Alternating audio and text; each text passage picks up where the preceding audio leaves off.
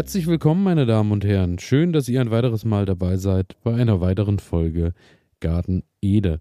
Mein Name ist Elias und wie ihr vielleicht auf Instagram gesehen habt und auch schon eure Anteilnahme bekundet habt, äh, ja, es ist so, es sind tatsächlich viele Tomatenpflanzen dahin, denn alles, was so draußen stand, hat es so äh, mehr oder weniger eher nur so mäßig überlebt.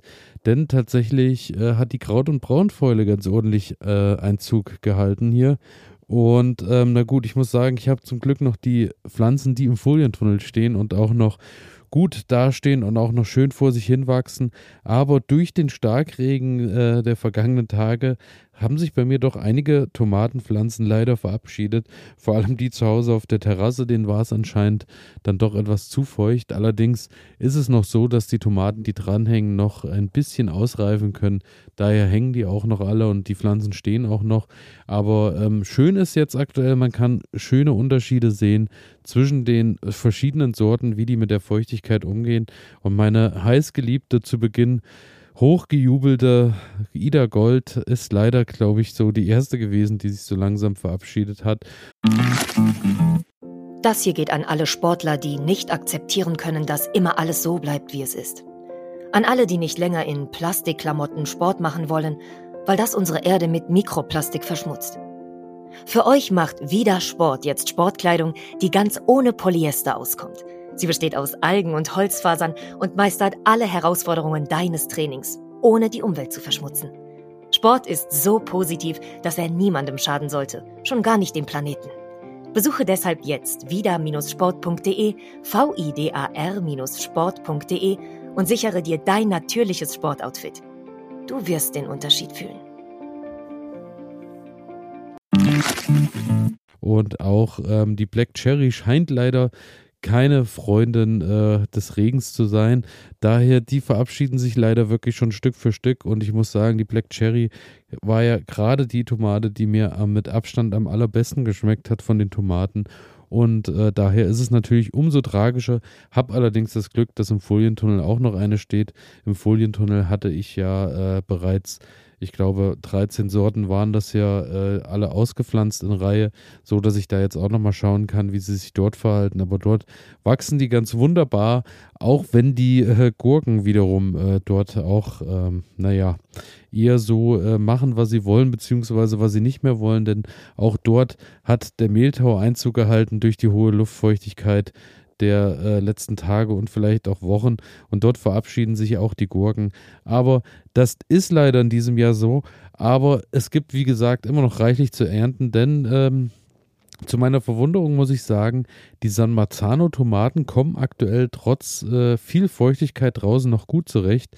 Und äh, darum soll es heute unter anderem gehen, denn es geht um die perfekte Tomatensoße.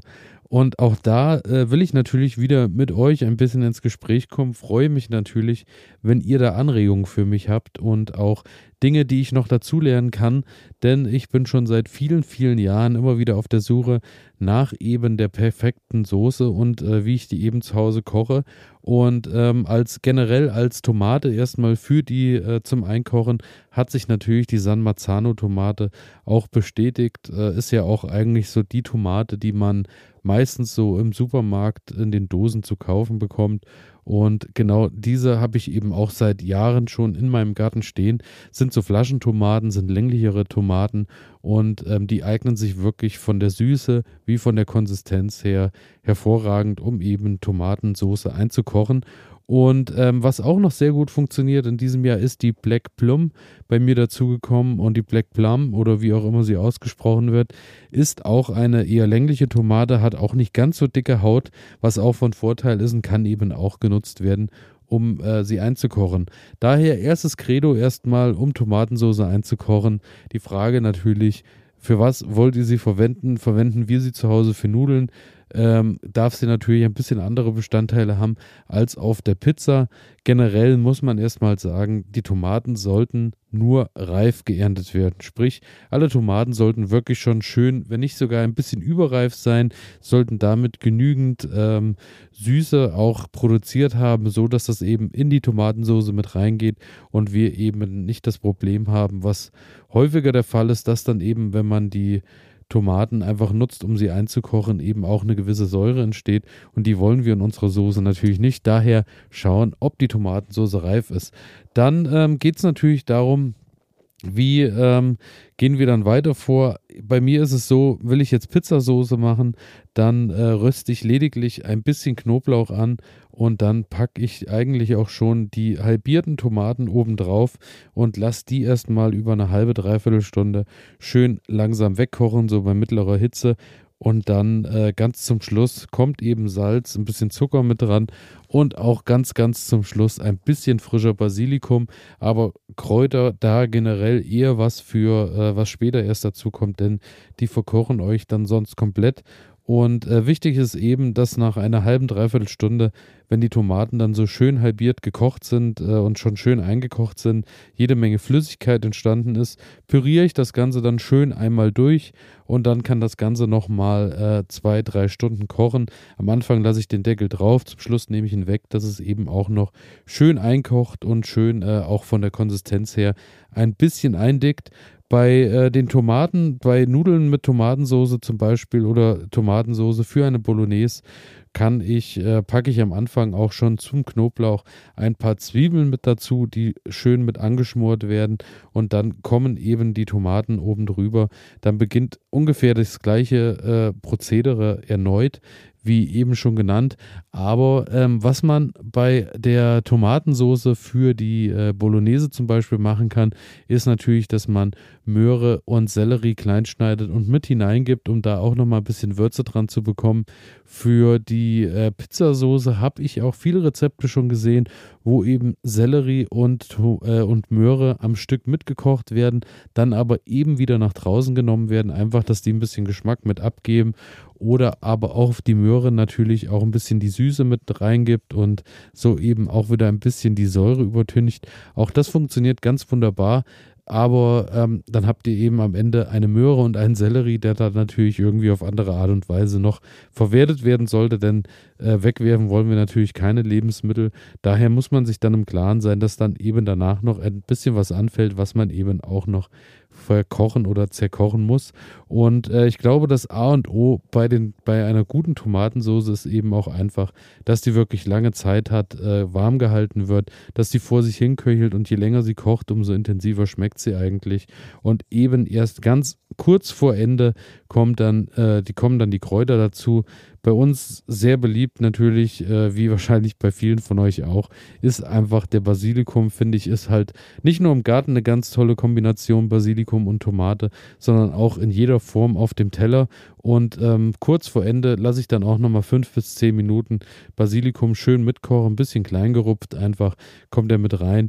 Und wenn ihr am Ende die Soße für eine Pizza nutzen wollt, dann packt ihr natürlich dann auch einfach auf die Pizza oben den frischen Basilikum mit drauf.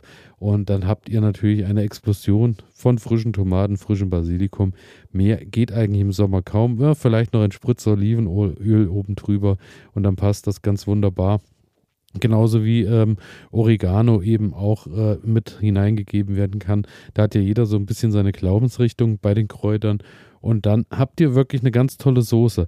Die Soße, die ich eingekocht hatte in äh, den letzten Tagen, war bei mir meist der Fall, ähm, dass die schon dadurch, dass ich alle Tomaten, die ich eben gerade da hatte, einfach äh, mit reingegeben habe, A, ein bisschen säuerlich wurde und B, eben auch bei Tomaten mit dicker Schale dann doch auch der Pürierstab zwar alles schön klein kriegt, aber ihr habt dann immer noch so Restbestände von Schale. Also wen das stört, der kann natürlich auch äh, vorher die Tomaten schälen.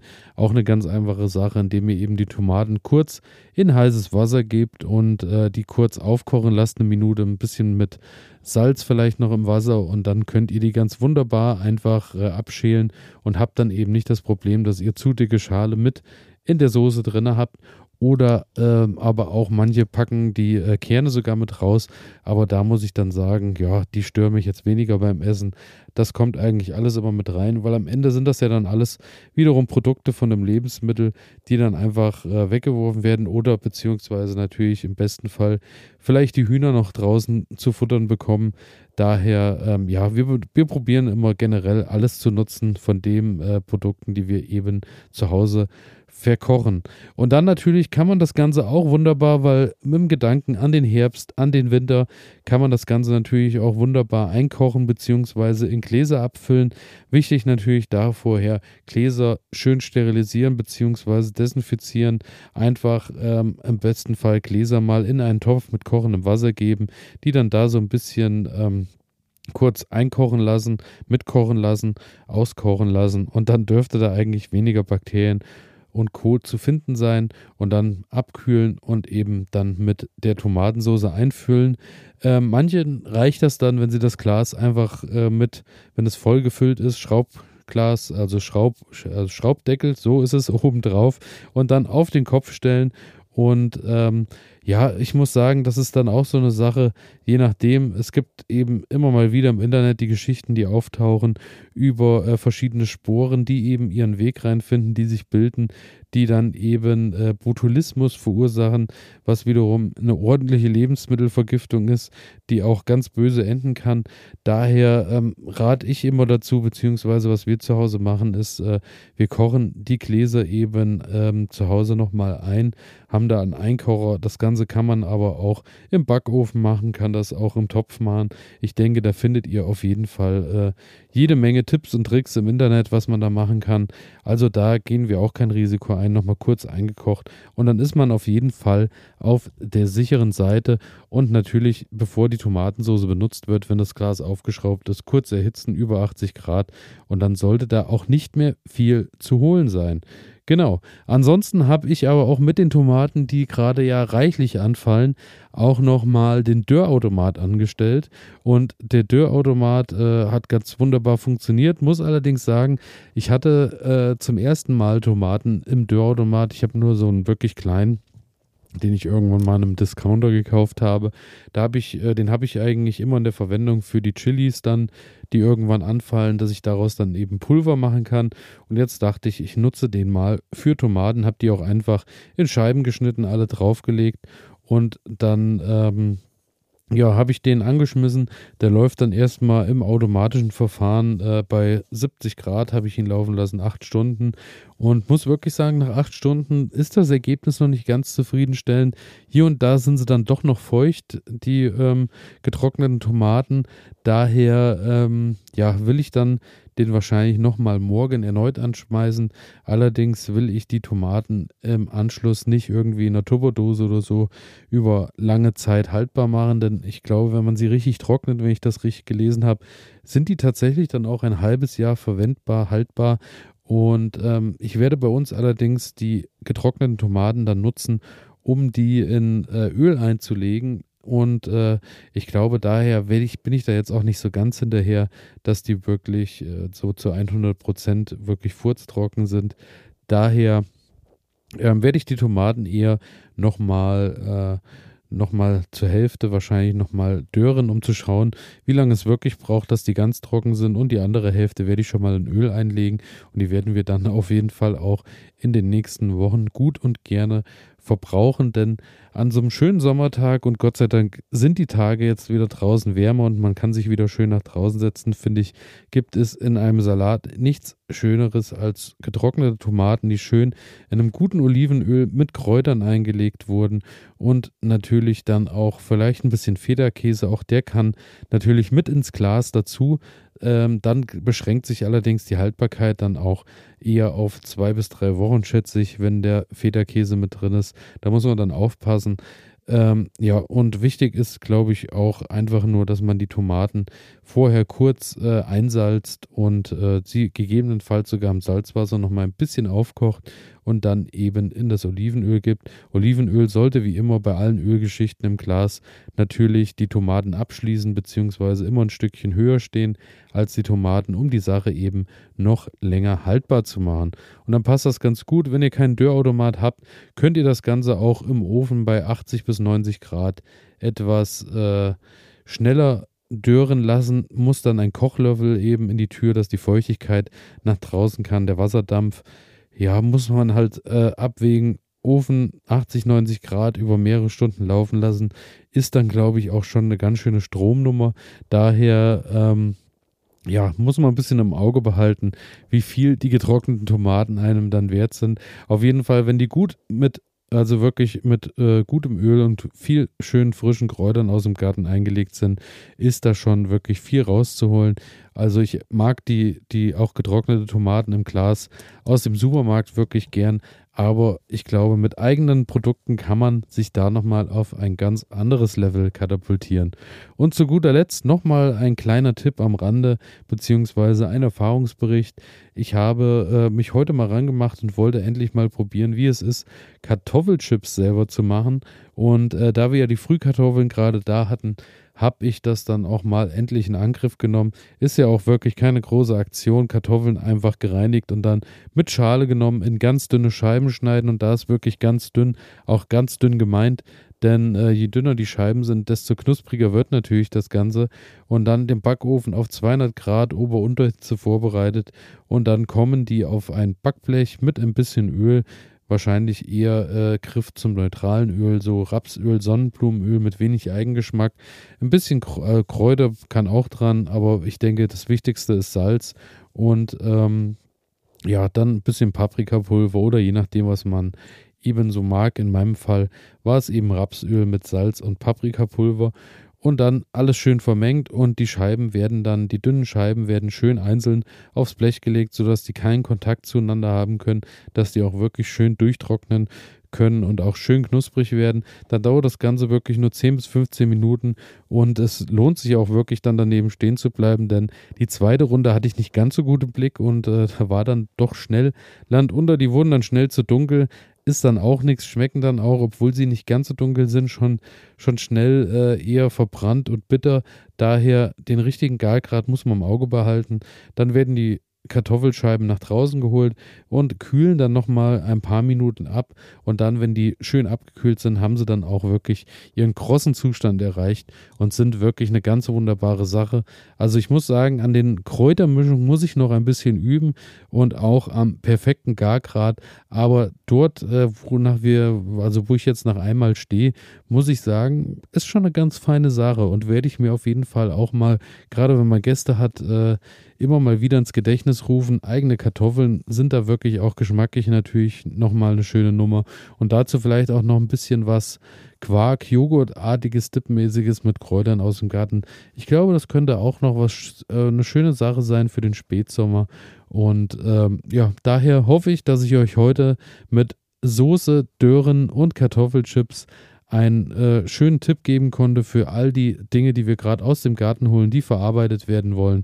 Und damit verabschiede ich mich ins Wochenende, wünsche euch auch ein schönes Wochenende und freue mich auch, wenn wir Montag wieder dabei, äh, wenn wir uns Montag wieder hören. Freue mich auf eure Tipps, äh, E-Mail-Adresse elias.garten-ede.de oder einfach Instagram. Ihr findet wie immer alles in den Shownotes. Folgen, abonnieren wie immer nicht vergessen. Und damit schönes Wochenende und bis nächste Woche. Ciao.